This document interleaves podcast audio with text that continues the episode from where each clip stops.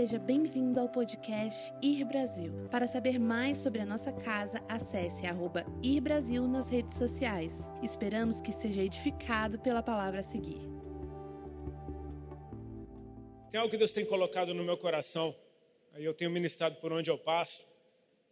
E esse vídeo que passou aqui, a memória do, do evangelista Bonk, uh, eu creio que tem a ver com o que eu queria estar compartilhando com vocês aqui hoje. Eu sou muito grato a Deus por ser um missionário nesse tempo.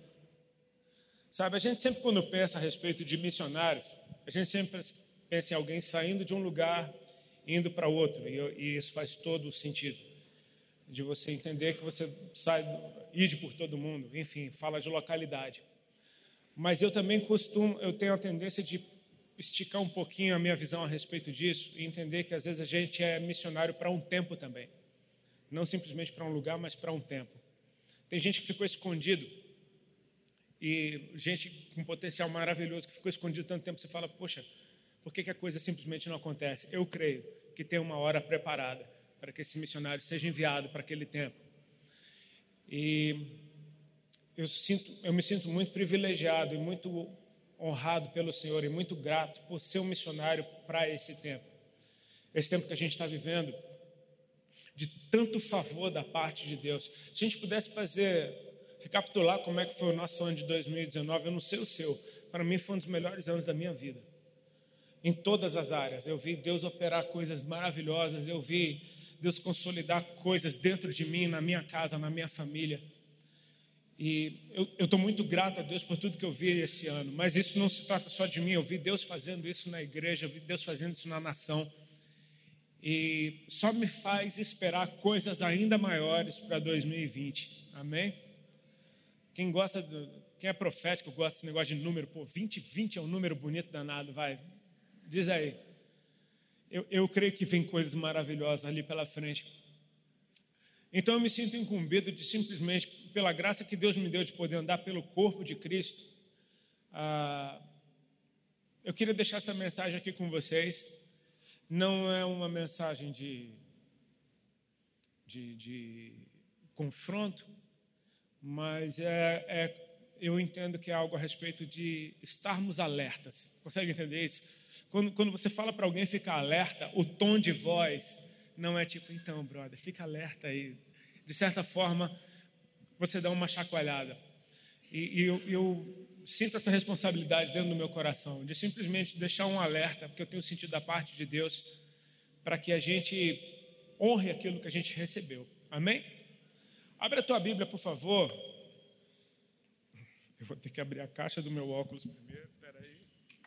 Calma, está chegando. Ok. Mateus capítulo 22, a partir do verso 34. Uma passagem bem conhecida, eu queria usar isso aqui como um pano de fundo, uma base. Todo mundo achou? Mateus 22, a partir do 34, diz assim: Sabendo os fariseus que Jesus tinha calado os saduceus com essa resposta, reuniram-se novamente para interrogá-lo. Um deles, especialista na lei, tentou apanhá-lo numa armadilha com a seguinte pergunta: Mestre, qual é o mandamento mais importante da lei de Moisés? Jesus respondeu: Ame ao Senhor, seu Deus, de todo o seu coração, de toda a sua alma e de toda a sua mente. Esse é o primeiro e maior mandamento. O segundo é igualmente importante. Ame o seu próximo como a si mesmo. Toda a lei e todas as exigências dos profetas se baseiam nesses dois mandamentos. Que o Senhor nos abençoe. Amém? Irmãos, ah, tem muita coisa que a gente a, a, aprende, não simplesmente, literalmente, o que Jesus ensinou, mas aprende como ele fez, como ele ensinou. E esse texto de bate-pronto, ele, ele, me fala de uma preocupação do Senhor, um zelo do Senhor, não vou nem chamar de preocupação, mas de zelo e entregar uma mensagem completa. Sabe, eu, eu, eu vejo que, por exemplo, o que Deus está fazendo nos nossos dias é muito lindo, porque Parece que todas as faixas etárias, todo tipo de gente tem algo específico para ele nos dias de hoje. Vamos começar falando de Bíblia. Tem a Bíblia do homem, tem a Bíblia da mulher, a Bíblia do crente que ora, né? Tem a Bíblia do empresário, tem a Bíblia do atleta, tem a Bíblia do surfista de Cristo. Eu tenho uma Bíblia do surfista de Cristo que, meu, é a prova d'água. É muito maneira. Você pode surfar com a Bíblia. Um amigo meu fez isso, eu vi, ele fez na minha frente. Hoje em dia, ou seja, não é que está segmentado, o mundo está totalmente segmentado, não sei se você entende isso. É, o, o, rastro, a herança que, que os últimos governos deixaram na nossa nação levantaram barreiras entre pessoas pelas suas diferenças. Mas eu vejo, de certa forma, que existe quase que uma mensagem específica para cada grupo, como se houvessem vários grupos e não um grupo só chamado igreja. Por um lado, isso é muito legal, porque a gente se sente assistido. Eu mesmo ah, tenho ministrado em muitos congressos de homens, e isso para mim é uma coisa nova. Ah, eu não sei, eu tenho pouco tempo de igreja, mas eu não sei se haviam muitas conferências para homens no passado. Uma vez me perguntaram o que você acha dessas conferências de homens está acontecendo. Eu falo, cara, o que me choca não é nem a conferência está acontecendo, são os homens indo para a conferência de homens, porque eles sabem que eles vão apanhar. E eu vejo, cara, é muito legal. Minha esposa tem ministrado em conferências de homens. E aí, essas eu acho divertida, porque eu falo, eu tenho que dividir isso com alguém, amém? Então, tipo assim, ver minha esposa descer a lenha é, é a coisa mais linda do mundo. Algumas conferências de mulheres que eu participei foram as coisas que mais edificaram minha vida. Eu deixo um recado para os homens: vão de penetra nas conferências de mulheres, você vai ser muito abençoado. Qual é o perigo disso? É às vezes a gente só pegar uma parte da mensagem, algo que só diga respeito a você. É muito legal para te fazer acordar para coisas que você talvez não esteja ligado mas ao mesmo tempo, você não está sozinho no mundo, e no mundo não só tem gente que nem você. Deus é Deus de todo mundo, amém? Ele é Senhor de toda a terra. Ele está atento a todas as nações, a todos os povos, a todas as gerações, a todas as faixas etárias. E então eu abro o meu coração e os meus ouvidos, não somente para aquele grupo do qual eu faço parte, está dizendo, mas eu abro o meu coração e os meus ouvidos para que outras pessoas completamente diferentes de mim encontrem lugar dentro de mim e aquilo que eles têm para derramar encontre lugar dentro de mim também. Porque eu quero uma mensagem completa. Eu quero uma mensagem que me leve para um lugar de entendimento e de conhecimento do Senhor que realmente me capacite para entregar para a próxima geração algo ainda melhor do que aquilo que eu recebi. Amém? Ah, quando esse texto diz que desses dois mandamentos, você percebe que Jesus respondeu a pergunta do cara de bate-pronto: qual é o maior mandamento? E Jesus respondeu: o maior mandamento é amar o Senhor teu Deus. Glória a Deus. Só que Jesus mesmo sabia que essa mensagem não estava completa só nisso. Então ele continua: o segundo é semelhante a este. Ama o teu próximo como a ti mesmo. E ele diz: desses dois dependem toda a lei e os profetas. Eu fui dar uma estudadinha e a palavra no original desse dependem é, é algo que aponta para dois pontos onde algo se sustenta. Ou seja, amar a Deus com toda a tua força, amar ao teu próximo como a ti mesmo, entenda como sejam dois pontos onde tem um barbante. Nesse barbante estão pendurados a lei e os profetas. Eles dependem desses dois mandamentos. Ou seja, eu, eu tenho tido no meu coração uma preocupação não simplesmente de receber algo completo, mas de tentar passar algo mais completo possível, para que não fique faltando nada para a próxima geração. Amém? Irmãos, o que a gente acabou de ver nesse vídeo é fantástico. Eu conversava com o Google ali, ele me falava isso, que ele disse que o, o livro Evangelismo por Fogo foi o que ativou o ministério dele. E eu brinquei com ele, eu falei, cara, Evangelismo por Fogo, não sei se já teve um exemplar desse nas mãos. Ele é o típico livro Cidade de Deus. Não sei se você lembra do filme Cidade de Deus. É tipo assim, meu irmão, dá para ler só as figuras. Você só olhar as fotos daquele livro, você já é ministrado. Aquela aquelas multidões incontáveis. Aí tem um número absurdo. E o número absurdo não é da multidão, é do povo que aceitou Jesus no meio da multidão. Só isso já nos choca. Ou seja, o que você fez para receber isso? E a resposta é nada. Sabe, Eu estava caminhando esses dias e, e meditando, e eu pensava no meu aniversário de um ano. É claro que eu não me lembro dele, amém? Faz tempo. Mas você vê aniversários de um ano, e você vê aquele bebezinho que nem sabe o que está acontecendo. Tem um bolo que ele não fez nada para aquele bolo estar tá ali, uma vela que ele não acendeu. Tem uma roupinha vestida nele que ele não sabe vestir, alguém colocou nele. Tem um monte de sorriso que não é dele. Então você percebe que a festa dele é muito mais para quem o gerou do que para ele propriamente dito. Você percebe que uma criança de um ano não fica mostrando o álbum de fotos do seu aniversário de um ano para ninguém. São os pais que enchem a paciência de todos os amigos.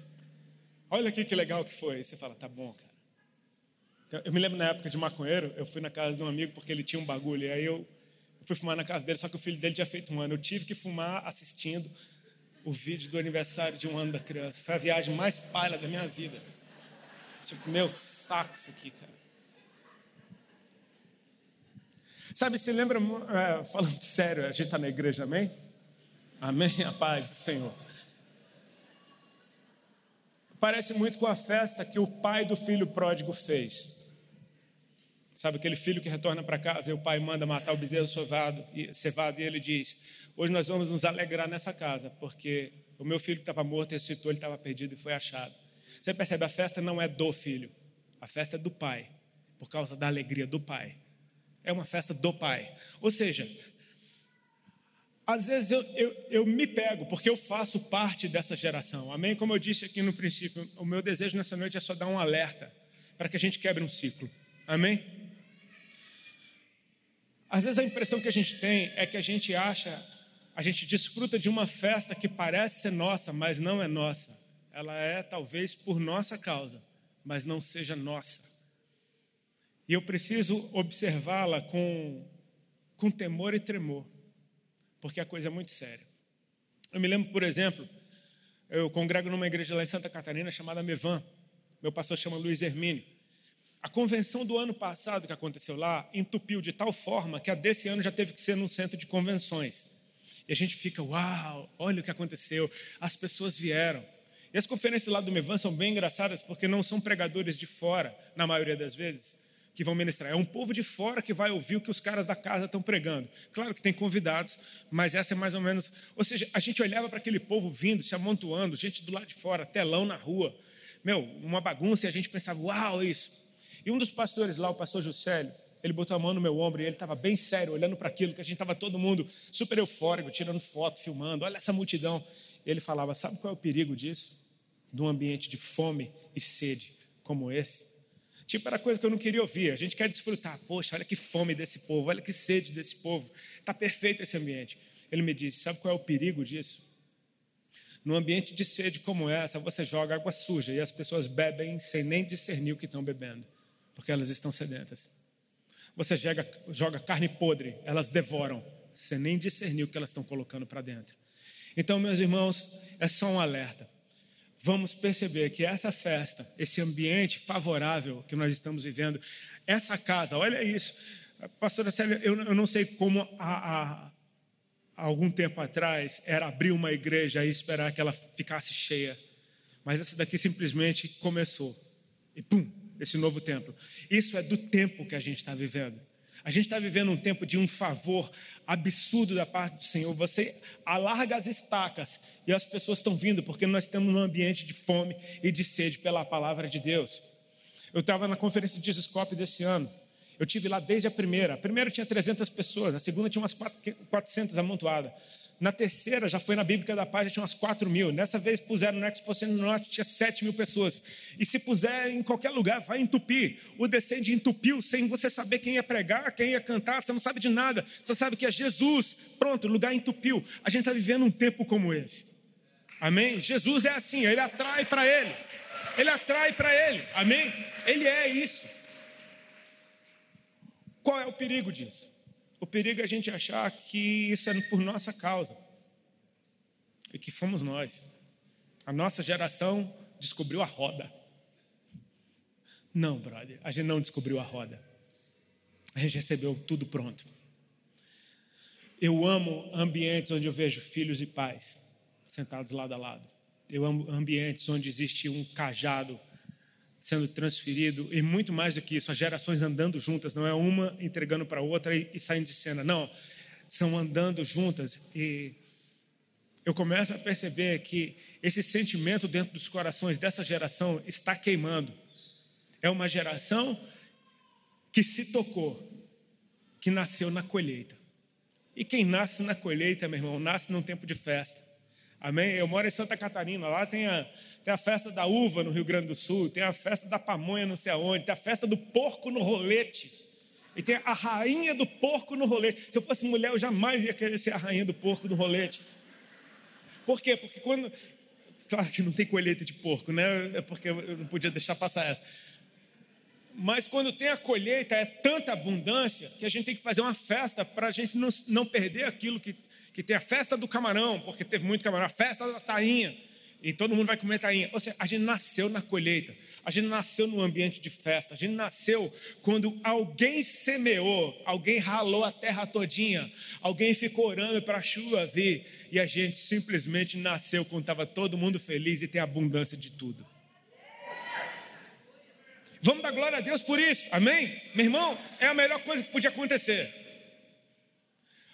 Eu sou de Brasília e moro fora de Brasília há muito tempo. E eu sei a fama que uh, uma geração de Brasília tem do lado de fora. Todo mundo acha que a gente é filho de político, de, que a gente é. Todo mundo acha.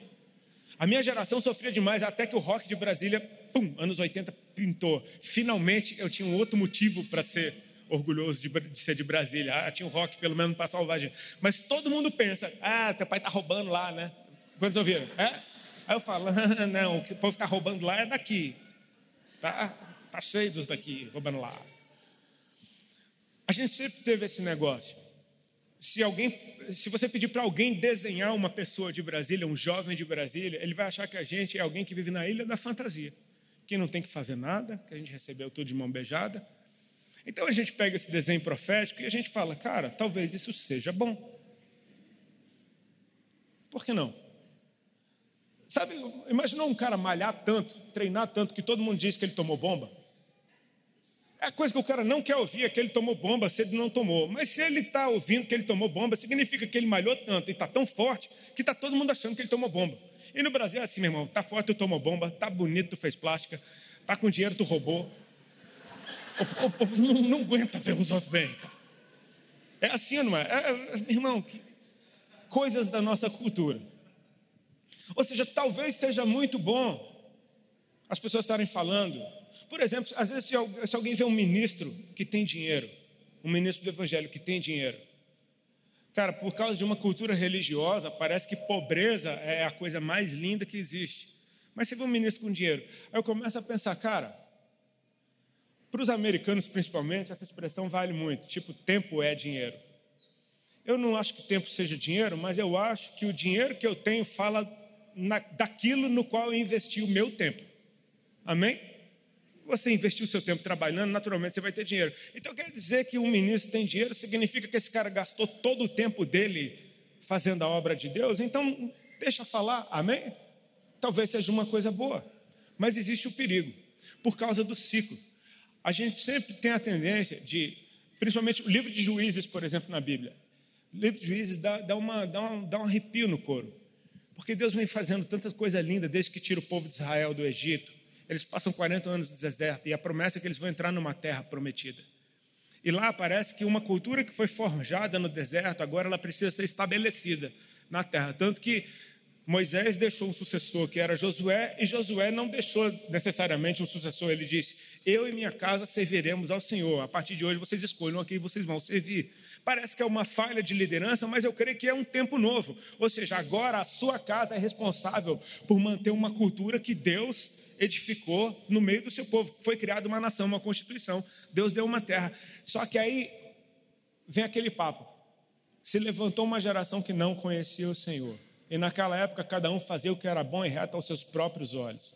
Ou seja, nasceram na terra prometida. Não tinham, talvez, a noção do que foi ser escravo no Egito.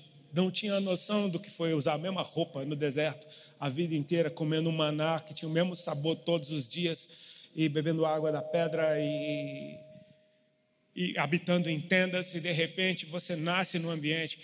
Você não percebe isso? Talvez você já tenha ouvido demais de gente, principalmente os nossos pais, de dizendo: meu filho não vai passar por aquilo que eu passei. Quantos já ouviram isso?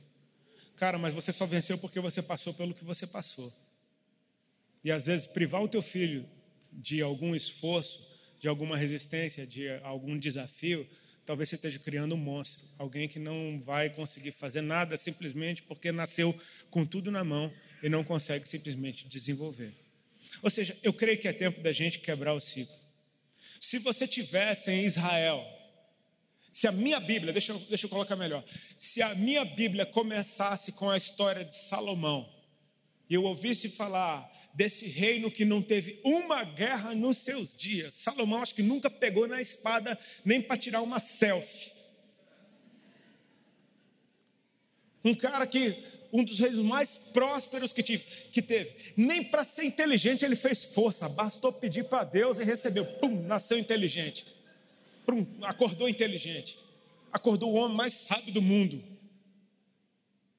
Um cara que, meu irmão, não sei se era bonito, se era feio, mas tinha mil mulheres e mil sogras. Então não vai achando que tudo é festa. Um cara que construiu um templo para o Senhor, cuja glória enchia os olhos de todo mundo. O ouro, a prata, o bronze, incontáveis. E não é só beleza e aparência, no dia da dedicação do templo, a glória de Deus encheu o lugar de tal, Deus correspondeu aquilo. Deus disse: Eu estou nesse negócio. A glória de Deus encheu o lugar de tal forma que os sacerdotes não conseguiam ficar de pé. Cara, você olha para esse cara e você diz: Salomão, tu é o cara. Se a minha Bíblia começasse ali, eu teria, eu teria a tendência de dizer: Salomão, tu é o cara. Mas se você conhece a história, você sabe que Salomão não era o cara. O cara era Davi. O cara era o pai dele. Um cara que a primeira vez que ele aparece na Bíblia, ele foi esquecido até pelo seu pai quando o profeta entrou em casa. Um cara que é ungido rei no meio dos seus irmãos, mas não passa a reinar a partir dali, porque tudo tem o seu tempo. Um cara que foi perseguido pelo rei que ele amava, um cara que teve que puxar da espada a vida inteira, um cara que ralou e ralou e ralou, mas continuou amando a Deus todos os dias da sua vida. Um cara que mudou a adoração em Israel e Deus gostou disso. Deus não mandou ele inventar aquele negócio de trazer a arca, botar numa tenda com todo mundo cantando em volta, mas ele fez um negócio que Deus, está lá escrito nos profetas, naqueles dias, restaurarei a tenda caída de Davi. Cara, Deus quer restaurar um treco que Deus não deu a ideia. Ele, ele, ele encontrou lugares no coração de Deus de tal forma que, meu, se alguém fizesse o que Davi fez de qualquer jeito, seria fulminado na presença de Deus. E Deus amou. Esse cara um dia tem a ideia, eu vou, eu habito numa casa de pedra e Deus habita numa tenda, a arca está numa tenda, eu vou construir uma casa para o Senhor. E o profeta Naamã, naturalmente, de pronto, ele falou: faz tudo que está no teu coração, essa palavra é boa. Só que Naamã foi para casa e aí veio a palavra do Senhor. Vai lá e volta para Davi e diz: Eu habitei em tendas e tabernáculo esse tempo todo, e você acha que você vai construir uma casa para mim? Eu é que construo uma casa para você, mas a tua descendência que vai vir depois de você, esse vai construir uma casa para o meu nome. E eu vou ser para ele por pai, e ele me vai ser por filho. Eu vou ser com ele como eu fui contigo, e a minha aliança com ele vai durar para sempre. Se ele pisar na bola, eu vou corrigir ele e vou pegar pesado, mas a minha aliança não será quebrada com ele. Então você agora acha que Salomão é o cara? O cara é Davi, brother. Amém. Irmãos, se os nossos pais, o meu pai e a minha mãe, nasceram no sertão da Paraíba, meu pai era daqueles neném desnutrido que você conta as costelas. Minha mãe nasceu prematura numa fazenda e o berço dela por muito tempo foi uma caixa de sapato. Quase morreram inúmeras vezes de desnutrição conseguiram estudar, conseguiram vencer na vida, filho de fazendeiro, conseguiram vencer na vida, vieram se formar aqui em Brasília, acho que se formaram lá, fizeram residência aqui, medicina aqui em Brasília, e aqui eu nasci. Eu sou o playboy. Amém? Eu não faço ideia do que meu pai e a minha mãe ralaram para eu não ter que ralar o que eles ralaram. Minha mãe, por um lado, fazia questão de proteger a gente das dificuldades da vida, e meu pai, por outro lado, ele fazia questão de me lembrar de onde ele veio. Por muito tempo eu achei isso um problema do meu pai, dizendo, pô, não consegue desfrutar, mano, relaxa. Tipo assim, bota uma roupa mais legal, você pode comprar uma roupa mais legal. Tipo, parece que o sertão nunca saiu de dentro do meu pai. Ele vivia no núcleo bandeirante comprando cabeça de bode, queijo de coalho, porque a alimentação do meu pai tinha que ser aquela. Por muito tempo eu achei que isso era um problema, cara. Mas hoje, essa semana em especial, eu lembrando do meu pai, que foi promovido em 2007, eu, eu agradeci a Deus pelo pai que eu tive. Porque ele me deu a consciência de que, ainda que seja de graça para mim, custou muito para alguém. Vocês, a gente gosta de ir em boca livre, de comer à vontade sem ter que pagar um centavo, né? Mas você sabe que nada aquilo é de graça. Alguém pagou para você comer de graça. Às vezes eu acho que é por isso que a nossa geração prega graça com tanta ênfase. Porque recebeu de graça. Caiu no colo, velho. A gente sabe o que é ser filho do papai. Isso não está errado, mas a mensagem precisa ser completa. Rodolfo, o que você fez para ser salvo? Nada. Jesus fez tudo por mim. Eu não queria ele, ele me quis. Eu não procurei ele, ele me procurou. Eu bati a porta na cara do povo que, que me evangelizar, mas ele entrou assim mesmo. Eu tentei mandar minha mulher embora de casa inúmeras vezes, mas ela permaneceu, foi humilhada e ficou. E o evangelho foi pregado dentro da minha casa. Jesus me curou de um câncer e ele me libertou de droga. Eu não fiz nada para ser salvo. Mas para estar onde eu estou hoje, me custou tudo. Então a mensagem precisa ser completa. Eu quero passar algo sadio para quem vem depois de mim. Eu quero entregar algo melhor do que aquilo que eu recebi, e eu acho difícil.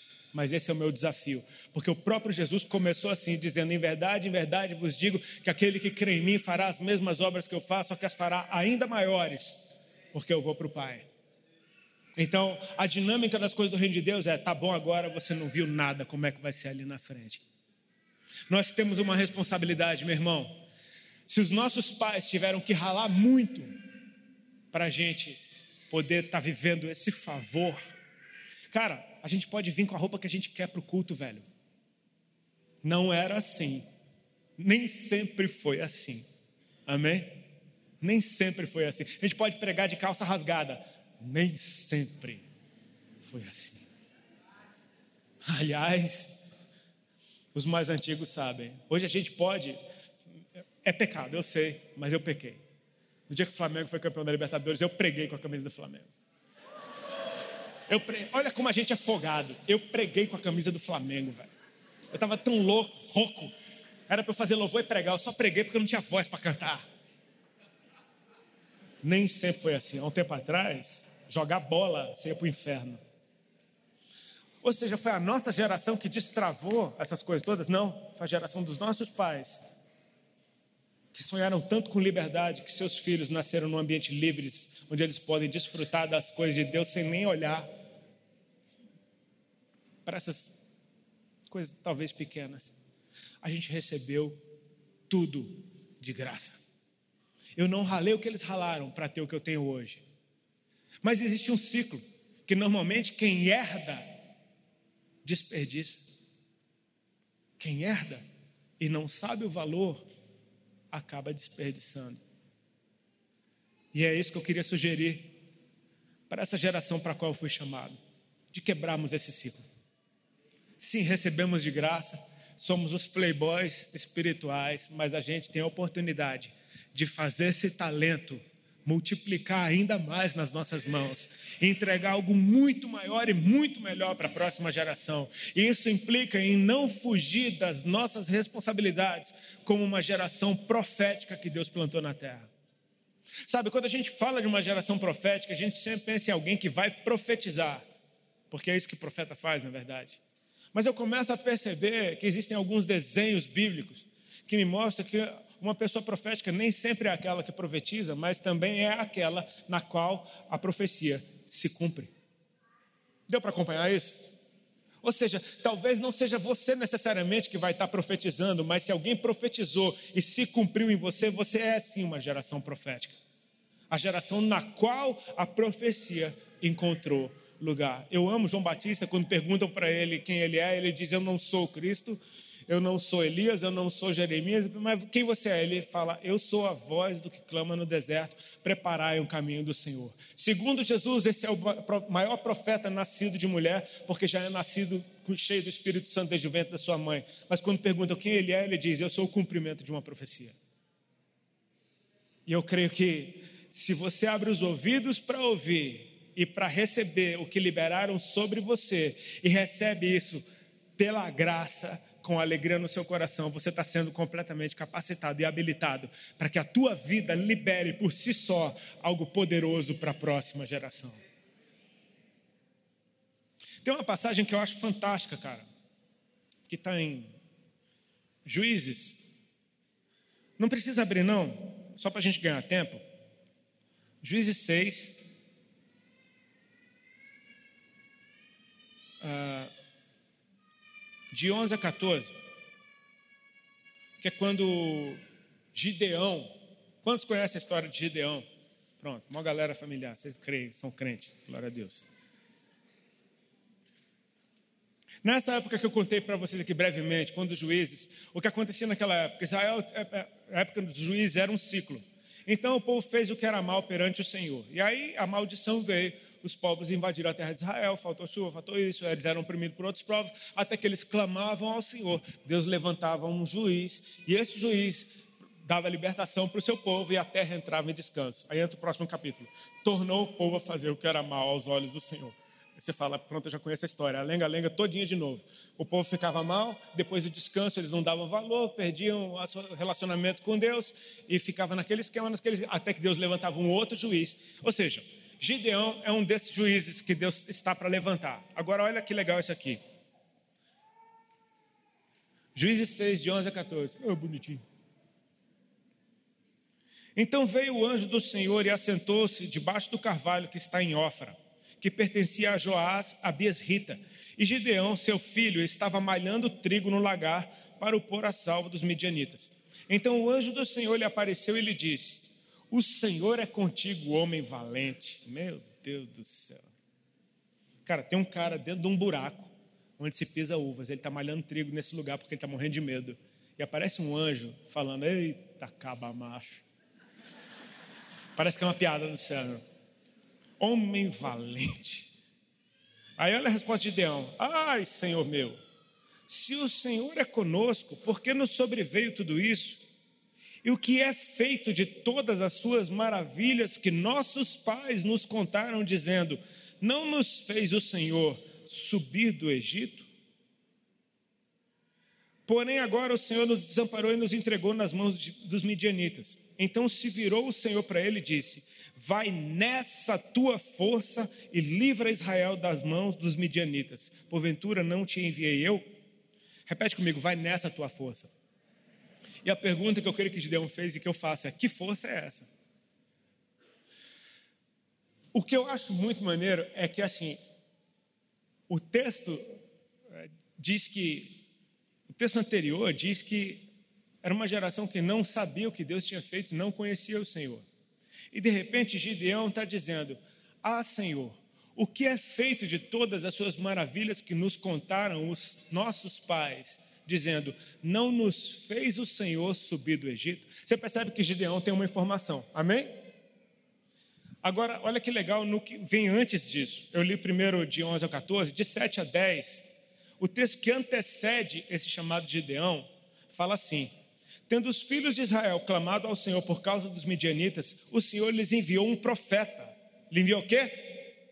Um profeta que lhes disse: Assim diz o Senhor, Deus de Israel: eu é que vos fiz subir do Egito e vos tirei da casa da servidão e vos livrei das mãos dos egípcios e da mão de todos quantos vos oprimiam. Então, deixa eu te dar uma boa notícia: Gideão não tinha uma informação jogada ao Léo. Antes dele ser chamado, houve uma palavra profética, lembrando Israel de que Deus é aquele que tinha tirado eles da terra do Egito. Gideão, pelo jeito, pegou essa palavra para ele. Sabe, eu amo, por exemplo, aquela passagem quando os discípulos de Jesus estão dentro do barco, morrendo de medo, e vê Jesus andando por cima da água. E Jesus diz: Não temam. Eles gritaram aterrorizados: É um fantasma. Os caras estão morrendo de medo. Medo, medo, medo, e medo chama mais medo. É um fantasma. E aí Jesus diz: Não temam, sou eu. Coragem. Cara, Jesus está repreendendo o medo. Eu amo quando Jesus diz alguma coisa, porque Jesus é Deus e o que ele fala, ele chama de existência. Amém? Não tema, ou seja, medo fora daqui, sou eu, coragem. Ou seja, ele ministrou coragem no lugar do medo. Amém? E nessa hora, Pedro levanta a mão e diz: Se és tu, manda-me ter contigo por cima das águas. Tipo, irmão, o cara estava morrendo de medo agora. De onde é que apareceu essa coragem que ele quer sair do barco andando por cima da água? Você percebe que o cara ficou doido? Tipo, ele está morrendo de medo que nem os outros. De repente ele vira o cara mais corajoso do mundo. Sabe o que é isso? Jesus lançou uma palavra, alguém pegou. E quem pegar, vai se cumprir. Essa é a tua força. Amém? Passou um profeta na terra de Israel dizendo: Eu sou o Senhor teu Deus que te fez subir da terra do Egito. Cara, parece que Gideão pegou essa palavra. Aparece um anjo para ele e fala: Homem valente. Ele diz: Senhor, se o Senhor é conosco, o que é que nos foi feito de todas essas maravilhas e de tudo isso que a gente ouviu? Aí o anjo diz: Vai nessa tua força, porque o Senhor Deus é contigo. Sabe, isso me instiga a abrir os meus ouvidos para aquilo que está sendo liberado sobre a minha geração. Porque se eu crer que alguém está semeando em mim, cara, eu quero ser uma colheita. Amém? Eu quero ser uma colheita, eu quero ver os frutos aparecerem. Amém? Eu quero ver uma geração que vem depois da minha e que vai dar muito mais fruto do que a minha deu. Amém? A gente já está vendo sinais de um grande avivamento na nossa nação. Não, não, posso chamar isso de avivamento porque as cidades ainda não foram transformadas, mas são sinais de algo grande. Amém? As, os jovens estão despertando para o seu papel nesse tempo, no meio do povo para o qual eles foram chamados. Isso está acontecendo. Mas a gente não pode achar que ah, Jesus fez tudo, eu só tenho que ficar aqui desfrutando. Não, não, não. A mensagem precisa ser completa. Ele fez tudo para tirar o povo de Israel do Egito. O povo de Israel não teve que fazer nada para ser liberto do Egito. Deus fez tudo através de Moisés. Agora, para possuir a terra prometida, custou tudo para esses caras. Eles tiveram que lutar, eles tiveram que guerrear, eles tiveram que meu, aprender apanharam em algumas vezes, eles tiveram que sofrer dano para que eles pudessem dar valor. Ou seja, a graça que me salvou é a que me capacita para possuir aquilo que vem para mim. Amém? Irmãos, o texto que a gente leu no começo, que fala de Jesus falando da lei dos profetas, ele se parece demais com uma mensagem que talvez gerasse comichão nos nossos ouvidos e é outra que nos agrada demais. Pergunta qual é o maior mandamento na lei. Se você falar para um jovem essa palavra ordem, mandamento, regra, preceito, lei, o cara já trava, porque ele fala, ah, meu, tu já veio com esse papo religioso, legalismo. Não, não, não, estou falando da Bíblia. E aí Jesus diz: o maior mandamento na lei é ame. Aí, uf, até relaxa, hein? Ame ao teu Deus com toda a tua alma. E quando você pensa em alguém amando, você pensa em alguém simplesmente, uou, chapando, voando na presença dele. Pá, Deus é bom, meu Deus, ame o Senhor, teu Deus, com toda a tua força. Ele faz mais nada da vida, brother, só fica amando Deus, amando, amando, amando. Aí você fala, pô, gostei, Jesus é demais. Aí, tá vendo? Escolhi o Deus certo, amém? Ah, amar Deus. Aí Jesus diz: esse é o primeiro grande mandamento. O segundo mandamento, aí, mandamento, já falou de novo mandamento, é semelhante a esse. Fala o mandamento ame ao teu próximo. Aí você, oh, relaxei, agora ficou bom demais. Aí fala: desses dois mandamentos dependem toda a lei e os profetas. Jesus cumpriu toda a lei e toda a profecia, amém? Mas ele deixou para nós a fé e a obediência. Porque ele mesmo diz que aquele que tem os seus mandamentos e os guarda, esse é o que o ama. E se alguém o amar, será amado do Pai, ele também o amará e se manifestará a este. Ou seja, não tem como separar uma mensagem da outra, não são duas mensagens diferentes, é a mesma mensagem que precisa ser completa. Amém? Vamos amar o Senhor, Deus, com tudo que eu tenho. E se eu amo meu Deus que é santo, eu quero ser santo como Ele é também. Amém? Eu sei que se eu ficar na presença de Deus, o que está nele é mais poderoso do que está em mim. Se eu habitar nesse lugar, eu, os pensamentos podres que eu tenho longe dele, eu não consigo ter na presença dele, porque a presença dele me inspira de uma maneira diferente. Então eu entendo que existe um lugar onde eu sou santo e irrepreensível. O único lugar que é possível é na presença do Senhor. Amém? Mas eu tenho que me esforçar para permanecer ali. Eu entrei ali porque Jesus abriu o caminho para mim. Eu entrei ali porque Ele me colocou lá. Eu não tinha como entrar ali, mas uma vez que Ele me colocou ali, é minha responsabilidade permanecer ali. Se somos filhos da luz, andemos, pois, como filhos da luz. Meu irmão, não sei se você percebe como o negócio ficou estreito. Não é agora você andar como filho da luz para ver quem sabe um dia você é aprovado. Não, ele já te aprovou, sem você fazer nada. Eita, e agora? Agora te vira.